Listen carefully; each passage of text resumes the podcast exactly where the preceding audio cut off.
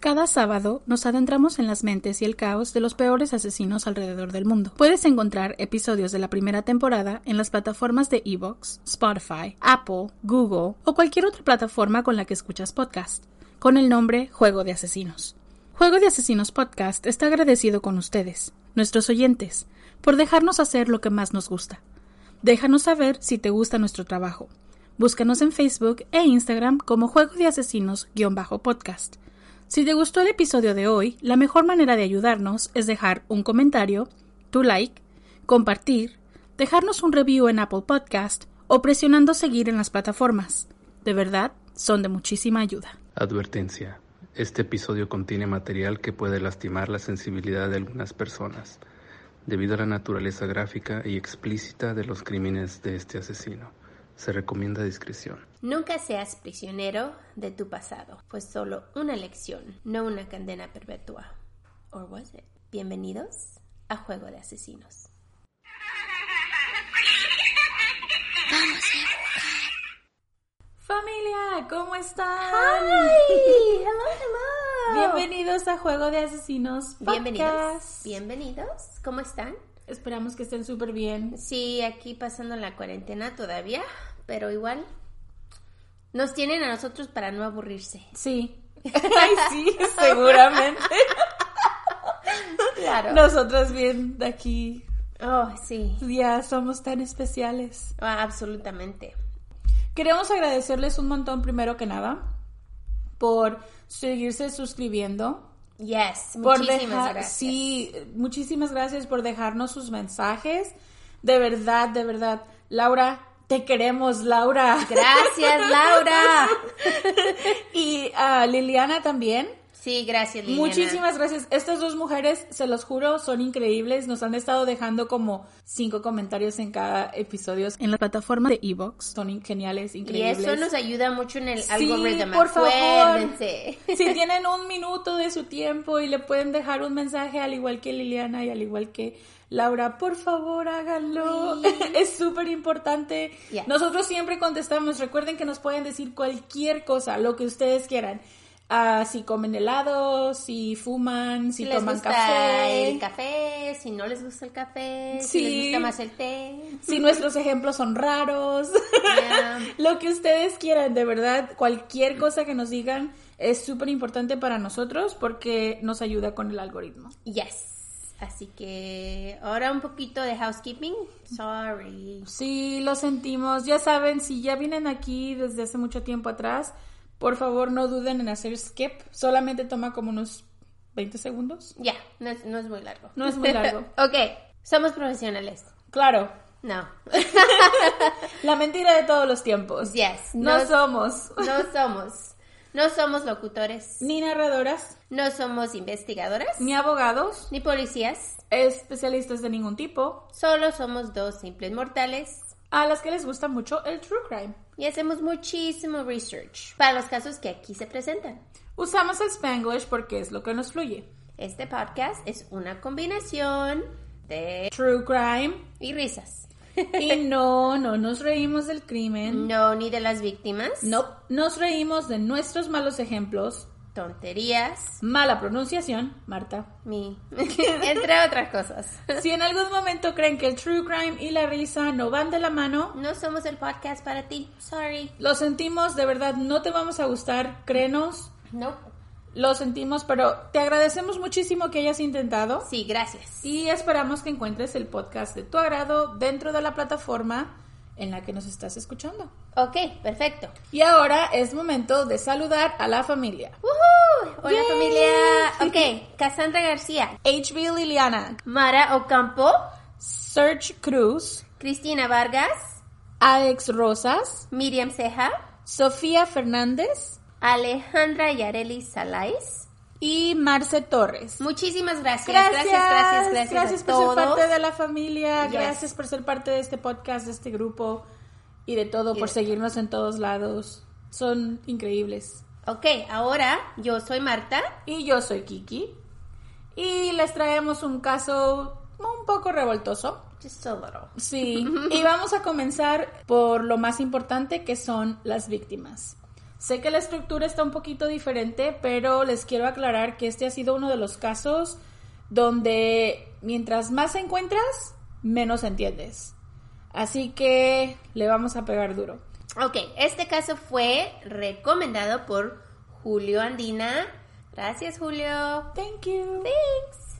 Todo comenzó el 24 de agosto del 2017, cuando Mark Hernández López, de 23 años, y Paula Mars Pruna, de 21 años, deciden salir ese día al pantano de Susqueda a usar el kayak de Mark. Ambos eran aficionados de la naturaleza y siempre salían a excursiones al aire libre. Era común para ellos pasar la noche acampando o durmiendo en la parte trasera del coche de Paula. Incluso hasta pusieron un colchón para estar más cómodos. O sea, estos eran los típicos personas Niños que jóvenes, Sí, enamorados. que amaban la naturaleza, les gustaba acampar.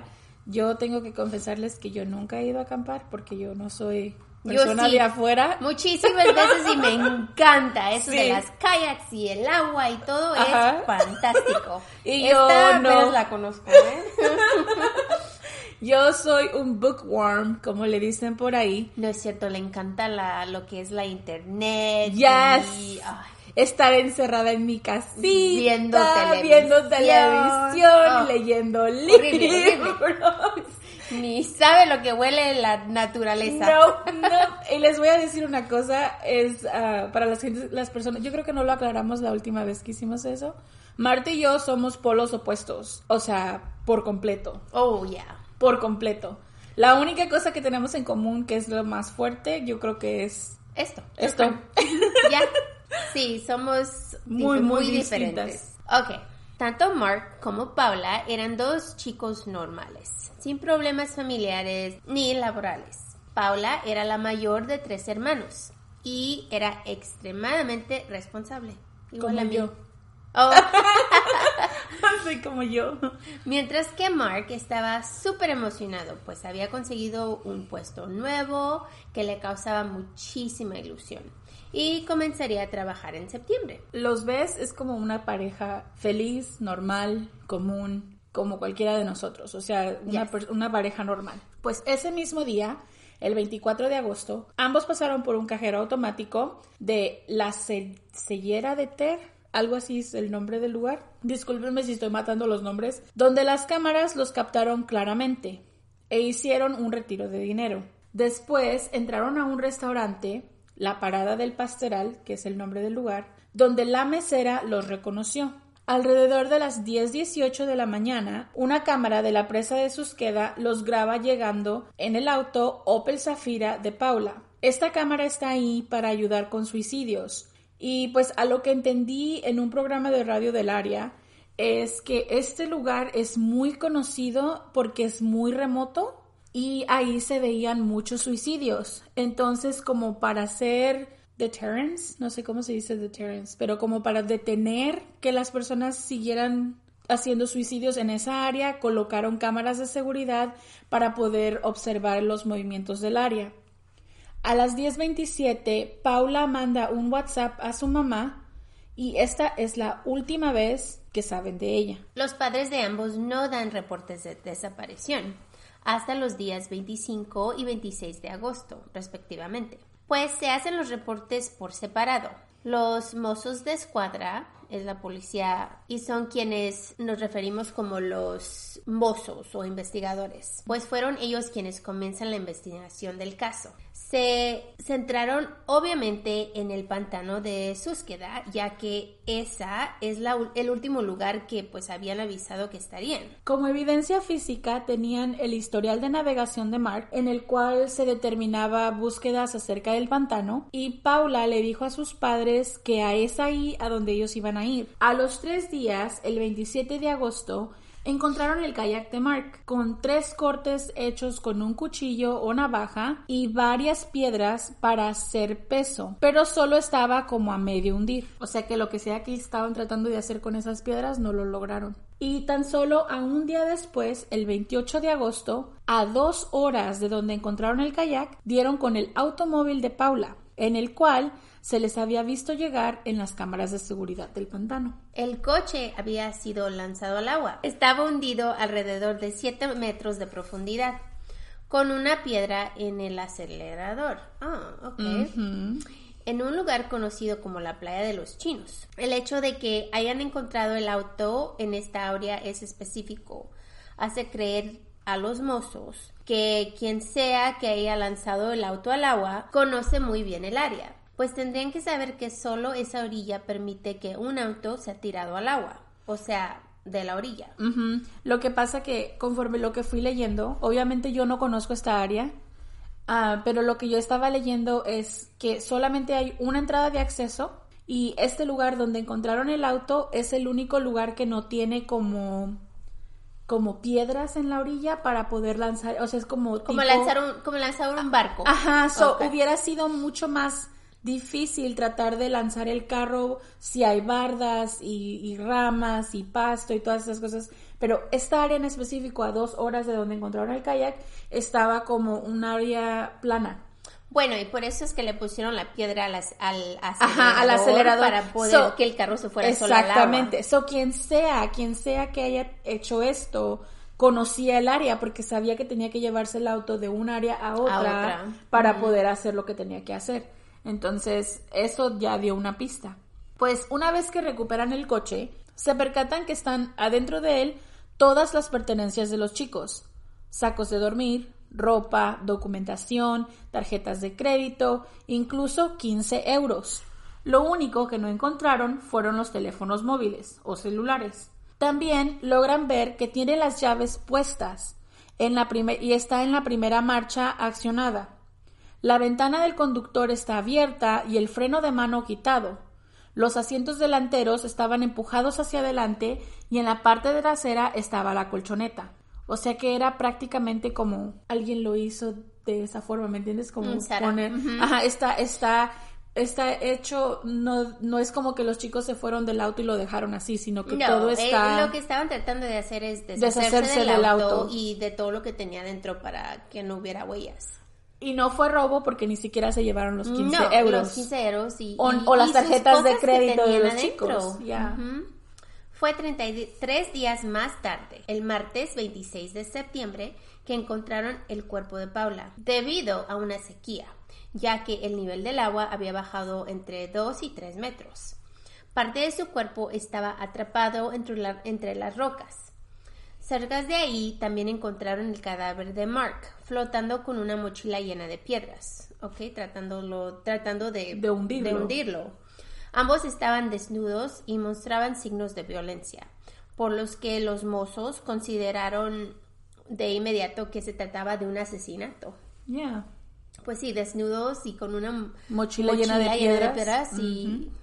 Claro. Pues la autopsia reveló que Paula había recibido un disparo en la cabeza, probablemente con una bala de 9 milímetros o inferior. Y el cuerpo de Mark estaba en alto grado de descomposición, pero se logró determinar que presentaba tres disparos. Y ahora dirán, ¿dónde está lo revoltoso? Well, aquí vamos. Manténganse con nosotras. Los mozos determinaron que para encontrar el asesino debían comenzar a buscar todos los automóviles que habían venido al área el día del crimen. Lograron identificar a todas las personas que estaban ahí el 24, 25 y 26 de agosto y llevaban su teléfono móvil. Obviamente, si tienes tú un teléfono móvil, te pueden hacer el PIN. Sí. sí. Entonces ahí es como saben que estás en esa área y eso fue lo que hicieron, localizar cuántas, cuántos teléfonos móviles estaban en el área en ese día. ¿Era un campground?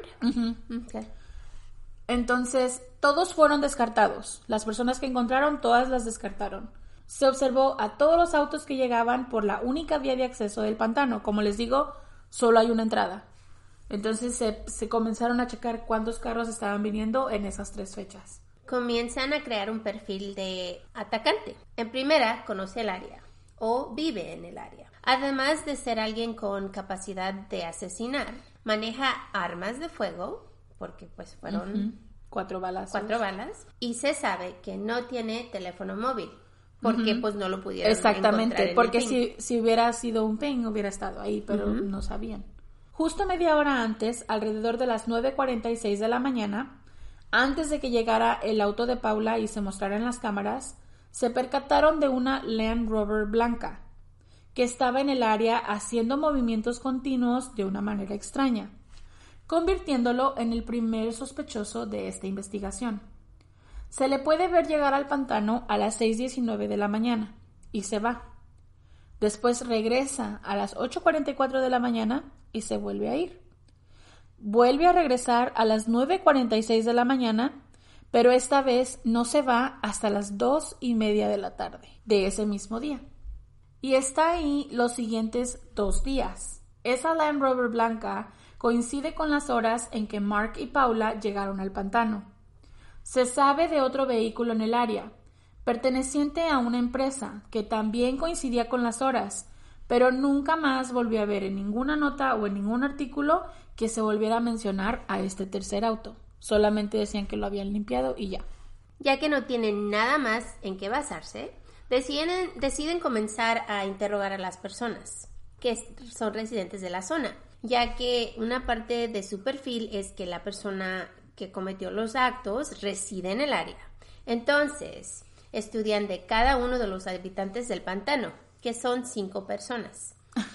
¿Cuál es la posibilidad de que reduzcas tu investigación a, cinco, personas? Right. o sea, esto estaba muy buenos chances, ¿eh? Pues lo, por lo menos piensas, ¿no? Right. Cuatro de ellos residen en una zona llamada Mas Yoma y el quinto, de nombre Bartolomé Soler, en la Font de Bourny, el cual apuntó a Magnetti, un vecino del área, como sospechoso. Quiero que mantengan este nombre en su mente, Bartolomé Soler, porque es uno de los habitantes de esta área. Uno de los cinco. Ajá, pero es el que vive como más alejado de los otros cuatro. Los que viven en más, a más Yoma, ellos están en un área específica y este hombre está solitario acá, en una orilla. Se toman declaraciones y todo y todos indican algo que es de mucho valor para los mozos. Alrededor de las 11 de la mañana, el 24 de agosto, se escucharon tres disparos, un grito y un cuarto disparo. Uno de ellos que salió de su casa se percató de una Land Rover blanca, acuerden que es la que salió en la cámara, que también reportó a los mozos. Hmm. So, vamos a poner en perspectiva porque no sé si están agarrando el hilo hasta ahora. El 24 sucede el crimen. El 26, creo, no, 27 encuentran el kayak. El día siguiente, 28, encuentran el carro. Se dan cuenta que todo está hecho como un setup para tratar de eliminar evidencia. A los 33 días se encuentran los cuerpos. So, cuando ellos están haciendo toda esta investigación, los cuerpos aún no se habían encontrado pero se percatan de las cámaras de la Land Rover y de los cinco vecinos. ¿Hasta aquí vamos bien? Yes. Am I missing something? No. Ok. So, en el área también estaba una pareja de, excursión, igual que estos dos muchachos fueron a excursionar ahí, había otra pareja, y escucharon exactamente el mismo pattern. Tres disparos, un grito y un cuarto disparo.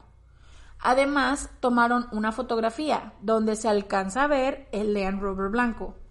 Lo curioso es que hayan escuchado exactamente lo mismo que los habitantes de Masloma, ya que estaban al lado opuesto del pantano. Entonces, ¿o hay mucho eco? Pues me imagino que si están eh, al otro lado directos, una, un balazo se va a escuchar. Es posible. Porque son, no son tan callados. ¿Pero el grito? O sea, no pues, sé. Y es que no sabemos también mucho el área. No sabemos si el área está derecha o se puede ver de uno al otro lado o qué tan lejos está uno al otro lado. Y traté de buscar fotografías, pero sí, no, o sea, obviamente nunca vas a ver right. cómo se ve exactamente. so, entonces los mozos hacen un increíble trabajo y montan una simulación de lo que aconteció. Pusieron personas en diferentes áreas del pantano donde los vecinos y los turistas dijeron que estaban el día 24 y recrearon los disparos. Descubren que solo hay un lugar donde se pueden escuchar esos sonidos y la zona es como, conocida como La Rierica, Ah. Entonces ahí como que se desmontó un poquito esta idea de cómo le hicieron para escuchar todos lo mismo, ¿no? Right. Hmm. Entonces establecen que el lugar del crimen fue este, la Rierica.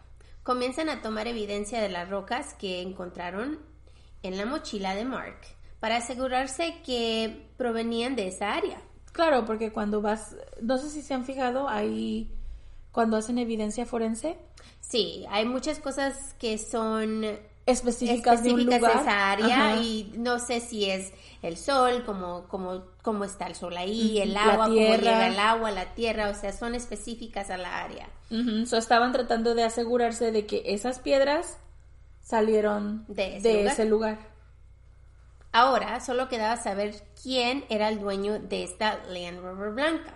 Corrieron el récord de 739 Land Rovers matriculadas en Girona y encuentran que ocho de ellas estaban en un área cercana, Angles, y de ahí llegan a uno muy cercano del al pantano, propiedad de una anciana llamada Rosa. O sea, qué chido que empiezan con 739, luego las reducen a 8 Ajá. y de 8 a una, A una sola, sola persona persona. que vive en el pantano. Hmm. Increíble. Y es aquí, a finales de noviembre del 2017, los mozos tienen a un sospechoso, el sobrino de la mujer, Jordi Magnetti, Que es el mismo hombre que habían que habían apuntado la primera vez. Yep.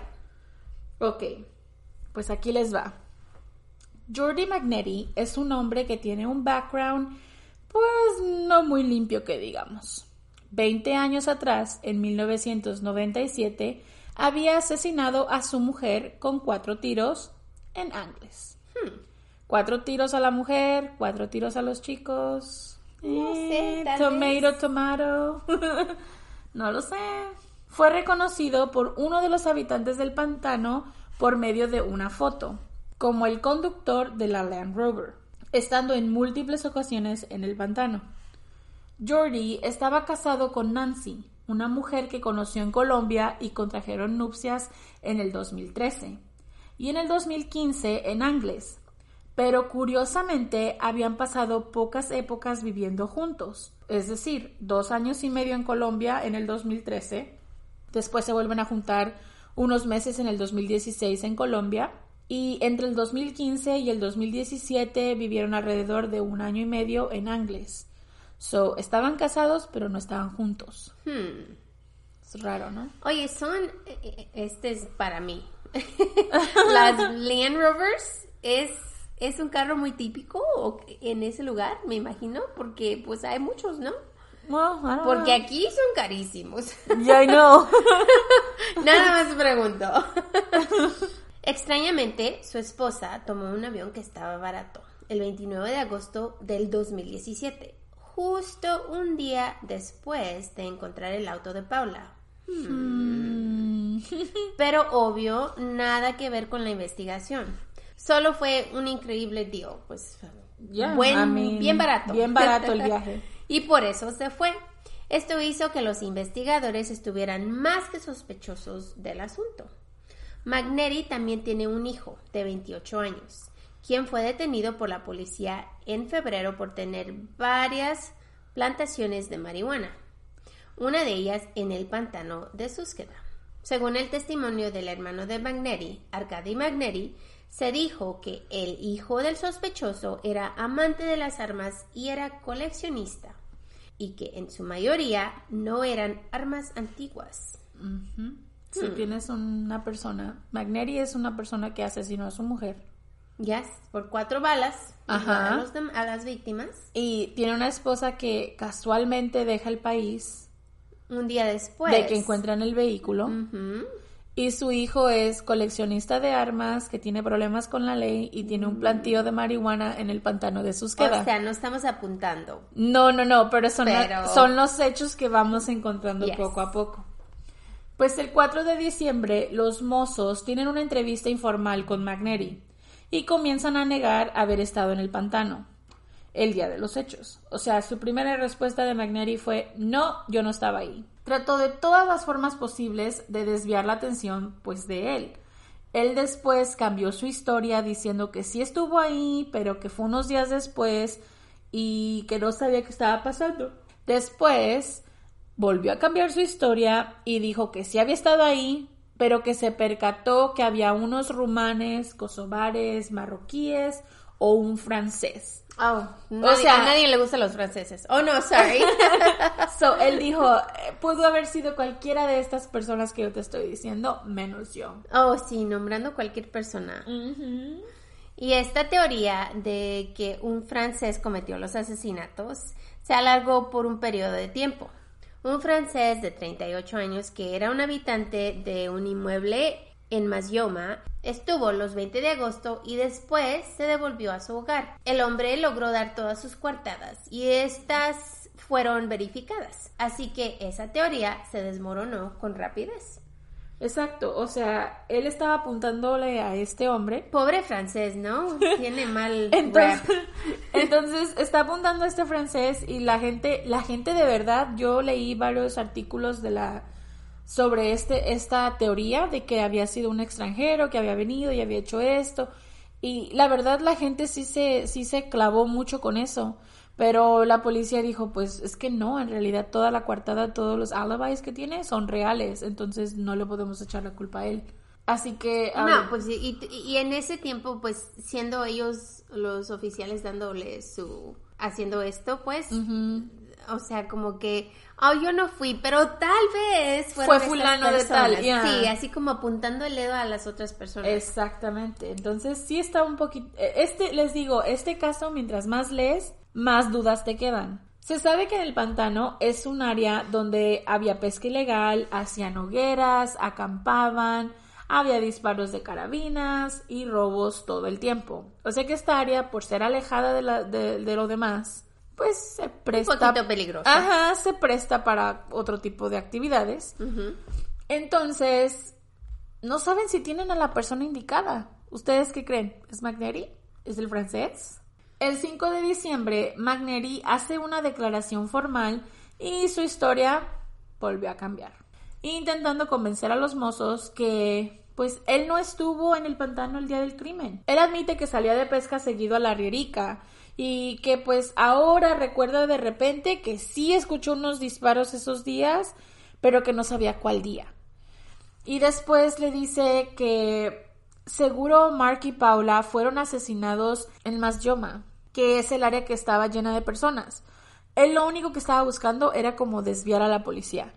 so, primero, so primero apuntó al francés y ahora como el francés no dio, entonces dijo, Ay, pues entonces seguramente fue la gente de aquel pueblo y vayan a revisar allá porque seguramente allá fueron. Oh, yeah. Sí, you know? Pues, no fui yo. no entiendo esta cosa, you know, no, no digo que todas las personas que cambian sus historias sean culpables, pero sí está muy raro que no tengas como una línea de tiempo de lo que hiciste un día, especialmente cuando te están acusando de asesinato. Right. Por lo menos que tengas tu historia derecha. O sea, si vas a decir una historia, la vas a decir todo el tiempo de la misma manera. Sí, y es lo que siempre, o sea, no que estamos dando... No, no, no, porque nosotros no condonamos ningún tipo de actividad de este tipo. Pero... pero eso es siempre lo que buscan cuando están haciendo una investigación. La historia siempre tiene que ser igual. Y si cambia poquito, es, es ahí cuando empiezan las dudas. Sí, eh, y a los policías se les va a hacer muy, muy fácil dudar de ti y de tus y de lo que estás sí, diciendo. ya les das razones por dudar. Sí, sí, porque ya llevas eh, a mí este hombre ya lleva que tres historias diferentes, cuatro historias diferentes, o sea, no puedes tener tantos cambios tan exagerados en cada historia. Right. Los mozos saben que la Leanne Robert de Magnetti estuvo en el pantano no solo el día de los asesinatos, sino también los días siguientes, quizás para poder deshacerse del vehículo de Paula y el kayak de Mark. Los mozos recopilan su evaluación psiquiátrica, al cual asegura que es una persona impulsiva, agresiva y paranoica. Y esta evaluación la tiene por el asesinato que cometió 20 años atrás. Después de esto se le colocan intervenciones en el teléfono y se porta muy prudente. Incluso reprime a su hijo cuando éste le llama para decirle datos sobre la investigación. O sea, él estaba así como, no me estés hablando de eso, no debemos de hablar eso en el teléfono y así. Ajá. Porque él sabe que le tienen el teléfono pues intervenido. Diciéndole que solamente se puede hablar de eso en persona. Hmm. Ajá. Finalmente es detenido en febrero 26, pero guarda silencio en todo momento. No colabora con los investigadores y grita a todo pulmón que no tiene nada que ver con el crimen. Ah, ok, porque eso te... Porque eso Te va a servir. no sé cómo piensa él, pero bueno. Se niega a declarar ante los mozos y el juez. Entonces le mandan a prisión el primero de marzo. Y allí, en su primer día, delante de un preso, es la primera vez que da detalles del crimen y cómo sucedieron los eventos. No confiesa en sí haber cometido el crimen, pero se sitúa por primera vez en la escena del crimen. Hmm. Le cuenta que fue ese día con su hijo a regar la plantación y mientras él estaba recogiendo agua escuchó los gritos y disparos. Al volver con su hijo se encuentra con los cadáveres y le ayuda a deshacerse de ellos. Sí, porque, ¿por qué no, right? Están dos cadáveres, hay que deshacernos de ellos. Porque él conoce bien la zona. Entonces, ¿fue su hijo? ¿Quién fue? ¿El francés? ¿El extranjero? ¿Magneri? ¿El hijo de Magneri? ¿La población de Masloma? Magneri le dijo al preso supuestamente que tenía que comer el crimen porque él había matado a la mamá. El preso, al escuchar esto, fue a contarles a los oficiales. O sea que lo que él estaba tratando de dar a entender es, yo le maté la mamá a su hijo, entonces ahora yo me tengo que callar este crimen que él está haciendo. Ah, ok. You know, como tratando de cubrirle las espaldas. El caso es que aún no hay pruebas contundentes que determinen si Magnetti cometió los asesinatos. Tampoco encontré ninguna investigación que fuera en contra del hijo de Magnetti. No, las investigaciones están total y absolutamente en- enfocadas en Jordi Magneri, el papá, pero yo no vi ninguna investigación en contra del Sí, hijo. pero igual, si la historia de él es Verídica. como, ajá, eh, y él dice, pues yo me deshice de los cuerpos, ¿ok? ¿Qué tal y si el hijo sí cometió el error y, y- o el crimen y, y él le ayudó a esconder los cuerpos? O sea, Ya, pero entonces, ¿por qué cubrirlo? ¿Por qué no decir, yo sé quién lo hizo? Está, está pues, tu pellejo en la línea. Sí, pero tal vez estás tratando de salvar a tu hijo, no sé. O sea, le estoy dando la... Beneficio La de la beneficio duda. de la duda. I don't know. Hoy no quiero jugar a Dev- a- um, Devil's Advocate. No, not today. Magneri permaneció en prisión por alrededor de 9 a 10 meses porque las fuentes están en conflicto en el tiempo que pasó ahí y se le dejó en libertad sin fianza, pues los indicios en su contra se han visto seriamente debilitados durante la investigación. El auto que la fiscalía asegura fue arrojado por Magneri abre la puerta a buscar a más sospechosos. Es decir, ¿cómo saben por seguro que fue Magnetti quien aventó el carro? Pues no saben, o sea, Exactamente. lo único que tienen son cosas que apuntan a él, pero Todo es circunstancial, mis chicos. So, no hay evidencia física de él. No se pueden descartar a otros e- individuos cuando no tienes algo que te amarre directamente a la escena del crimen. Además, no hay teléfonos móviles, ni del asaltante ni de los chicos. Y la persona que los asesinó se supone no llevaba uno. Entonces, ¿cómo sitúas a alguien en una escena de crimen si no hay evidencia física? no hay testigos visuales, no hay ADN, pues al correr los restos de sus zapatos dieron negativos a los que tenían los muchachos. No correspondían con ninguna de las víctimas. Existen más lugares posibles para la escena del crimen, ya que no se puede establecer que fue el área donde Magnetti pescaba.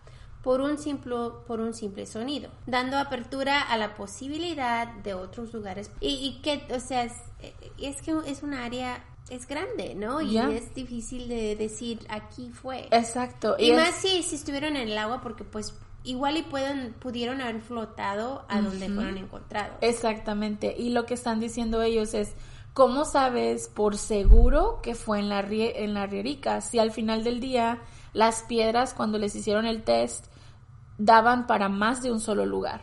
O sea, no nada más, esas piedras no nada más las, las encontrabas en esta, en esta área donde los oficiales creyeron que había sucedido el crimen, pero se encontraban en dos o tres lugares más del pantano.